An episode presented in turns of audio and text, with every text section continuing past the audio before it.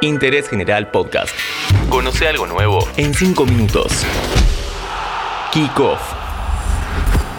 Este podcast lo presenta la licenciatura en Comunicación Periodística de la Universidad Católica Argentina. Conoce más sobre la carrera en uca.edu.ar barra ingreso. UCA, tu casa de estudios. Hola, ¿cómo están? Mi nombre es Diego Celonca y les doy la bienvenida a un nuevo podcast de interés general. En este episodio conoceremos los detalles que refieren a la construcción de los estadios para el Mundial de Qatar 2022. ¿Por qué varias selecciones realizaron protestas sobre esto? ¿Sabían que Amnistía Internacional inició una investigación? ¿Y el cambio de fecha para la disputa del Mundial? En solo 5 minutos sabremos todo. El ganador de la organización de la sede de la Copa Mundial del 2022 es Qatar. A muchos les habrá sorprendido cuando en el arranque de las eliminatorias europeas para el Mundial de Qatar, varias selecciones salieron al campo de juego con remeras que contenían diferentes mensajes de protesta y todas tenían los mismos destinatarios, la FIFA y la organización del Mundial.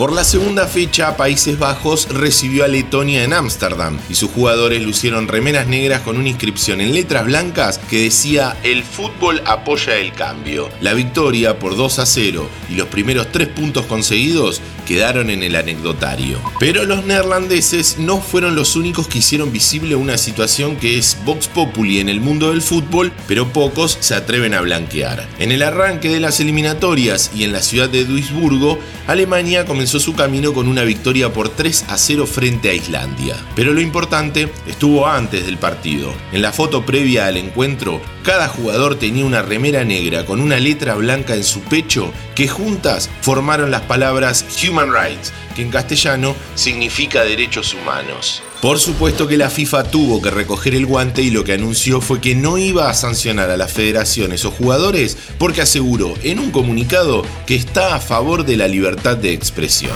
Amnistía Internacional, una organización ligada a la ONU, ha denunciado las pésimas condiciones laborales de los trabajadores y los abusos a los que son sometidos como explotación, amenazas, trabajo forzoso y pagos atrasados o inexistentes. Además, el retiro de sus pasaportes para que no se puedan ir. Y esto de los pasaportes es sumamente importante porque la gran mayoría de las personas que están trabajando provienen de India, Pakistán, Nepal, Bangladesh y Sri Lanka.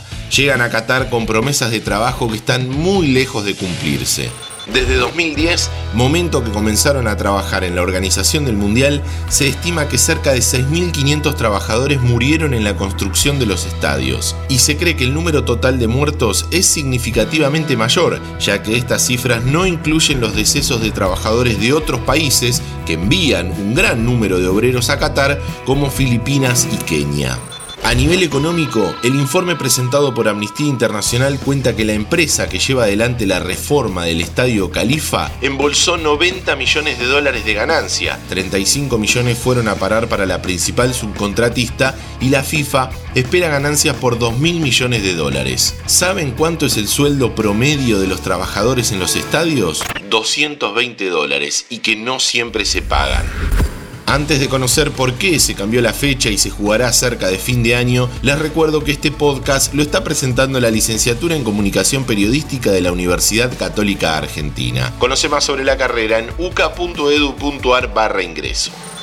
La vigésima segunda edición de la Copa Mundial de Fútbol Masculino se jugará entre el 21 de noviembre y el 18 de diciembre de 2022. No se disputará como se hace tradicionalmente entre los meses de junio y julio, ya que en esa fecha en el país asiático las temperaturas rondan entre los 40 y los 50 grados. A pesar de que los organizadores prometieron aire acondicionado para todos los estadios, esto no iba a ser posible en lugares de entrenamiento y sectores comunes para las delegaciones y el público. En cambio, entre mediados de noviembre y principios de diciembre, la temperatura media puede oscilar entre mínimas de 20 y máximas de 30 grados. Para finalizar, la construcción de los estadios no es lo único polémico que tiene el Mundial de Qatar. La designación de la sede también tiene muchísimos puntos oscuros que, estén atentos, serán tratados en un próximo podcast. Interés General Podcast. Encontrarnos en Spotify, en Instagram y en interésgeneral.com.ar.